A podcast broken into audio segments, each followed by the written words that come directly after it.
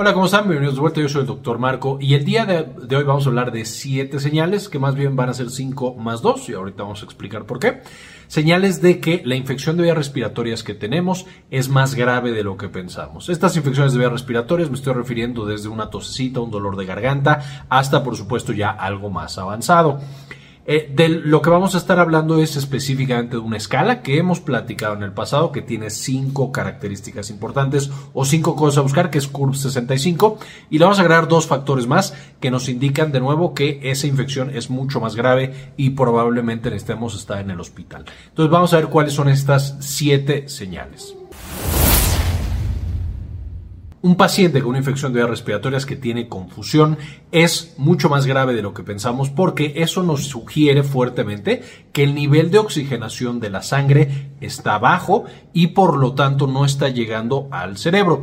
Esta confusión nos estamos refiriendo a un paciente que estaba normal y de pronto, de manera más o menos momentánea o espontánea, empieza con confusión importante. A lo mejor no sabe dónde está, quién es, quiénes son las personas que lo están rodeando.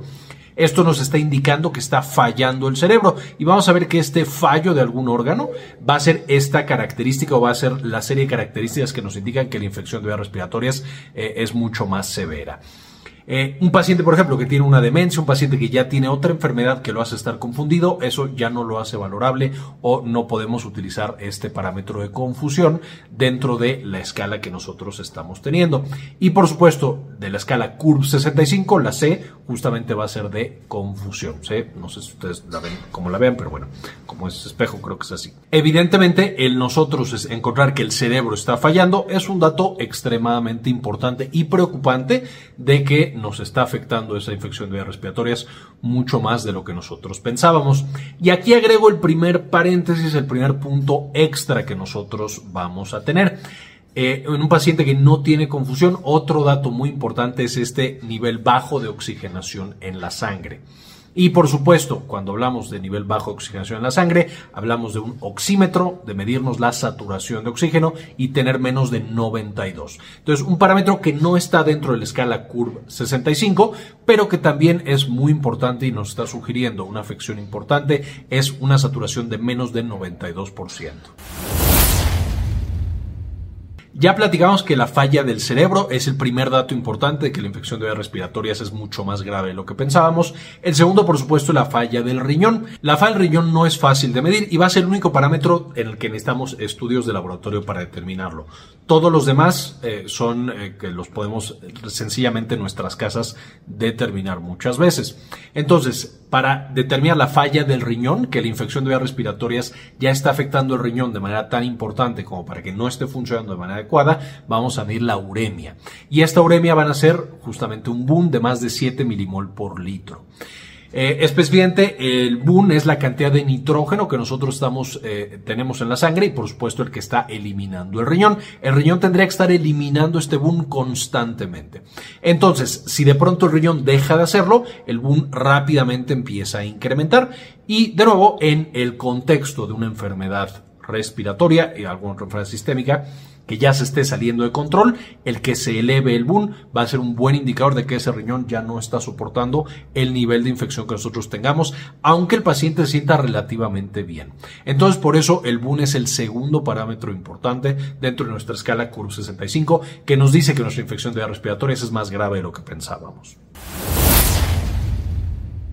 Evidentemente cuando la infección es severa, cuando los órganos están empezando a fallar porque el pulmón no funciona, lo que tenemos que hacer es aumentar la cantidad de oxigenación y de actividad que tiene nuestro pulmón. Entonces el tercer parámetro de CURV 65 va a ser R, que es una frecuencia respiratoria de arriba de 30 respiraciones por minuto.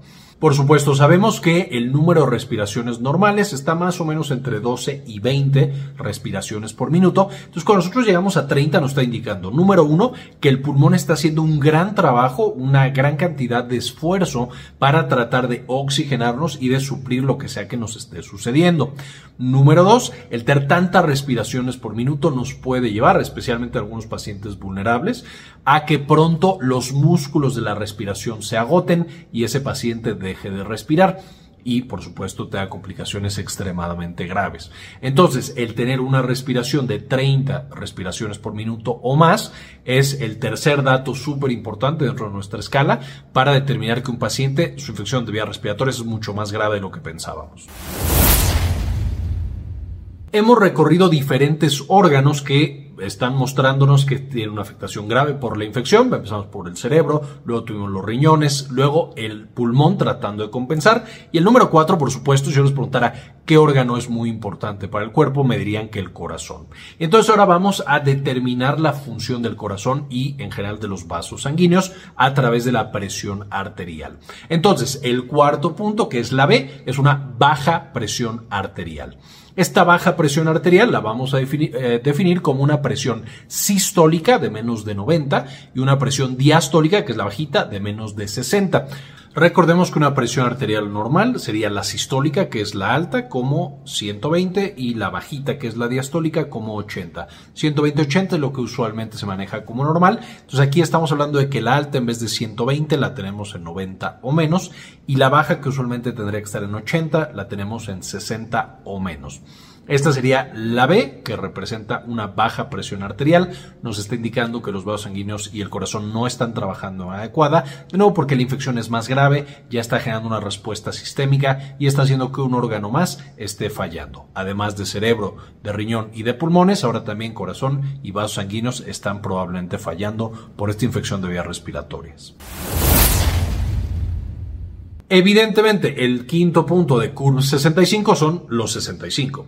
Y aquí tenemos que el quinto factor que nos está diciendo que esa infección es más peligrosa de lo que estamos pensando es más de 65 años.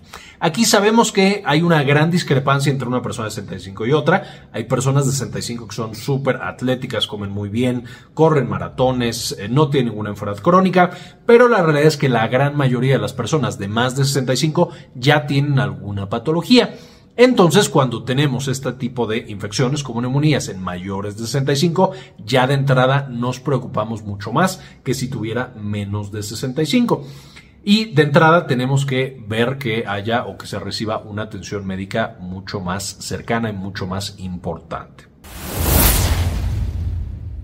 El único punto que quedaría agregar, ya recuerdan que el primer punto que agregamos a la escala de Curve 65 fue la saturación de oxígeno de abajo de 92, que ese es otro dato de riesgo y otro dato grave de infección de vías respiratorias sería tener alguna patología no, crónica no controlada. Es decir, un paciente que sea diabético que no está bien controlado, hipertenso, algún paciente que tenga alguna otra patología, insuficiencia cardíaca, enfermedad renal crónica, alguna alteración del hígado, alguna enfermedad autoinmune. Todos esos también son datos que nos indican que la infección de vías respiratorias es mucho más grave que en un paciente que no tuviera estas patologías, especialmente si no están bien controladas. Algunas de esas, incluso bien controladas, nos incrementan bastante el riesgo. Entonces, siempre que tenemos alguna de estas, vamos a necesitar tener un cuidado muy, muy especial en esos pacientes específicos.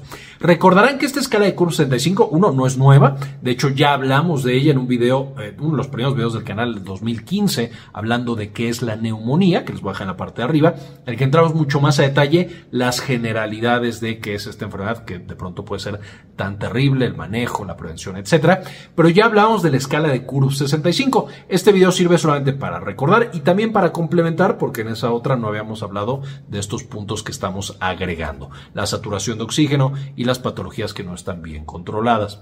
Entonces, estas, como podrán ver, la mayoría podemos hacerlos desde casa, podemos tener a nuestro paciente con una infección de vías respiratorias y determinarle fácilmente CURV 65. Y ahora que hemos estado viviendo a través de una pandemia de vías respiratorias y muchos tenemos eh, equipo para medir saturación de oxígeno, por supuesto también ya podemos medir la saturación de oxígeno, generando ya una, una perspectiva y una visión mucho más completa.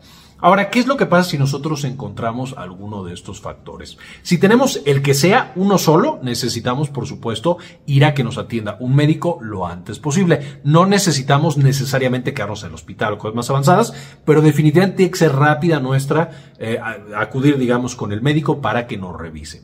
Si no tenemos ninguno, no significa que nada nos pueda pasar, que no tengamos ningún factor de riesgo.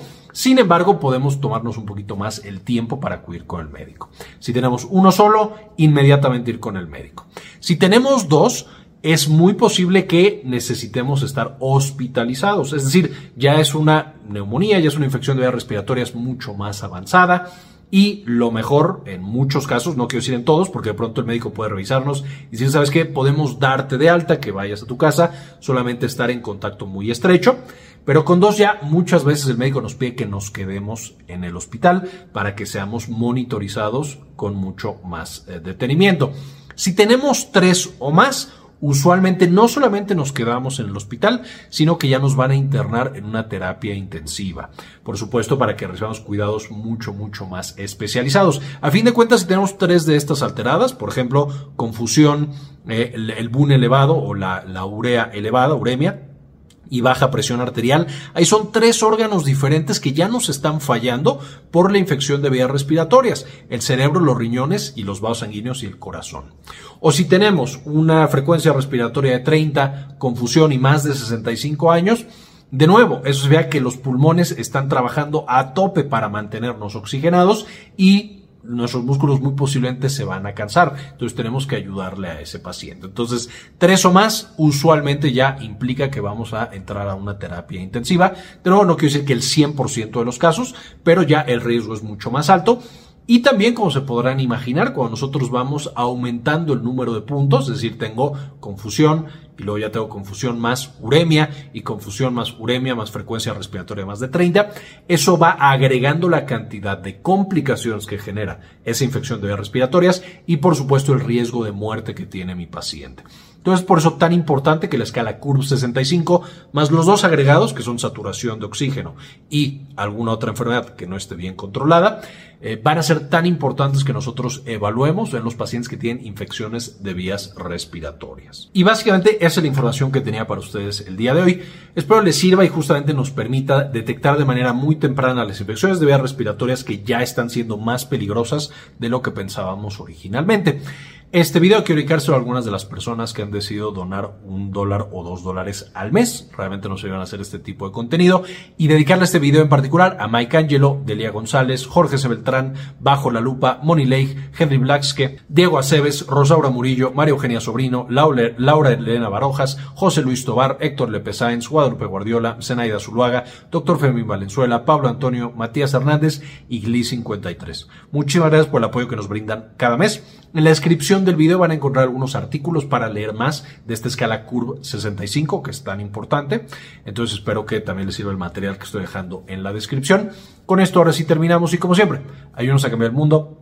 Compartan la información. También quería mostrarles que ya tenemos la versión nueva y mejorada de Clínica Cares, que es la clínica en la que damos la atención médica.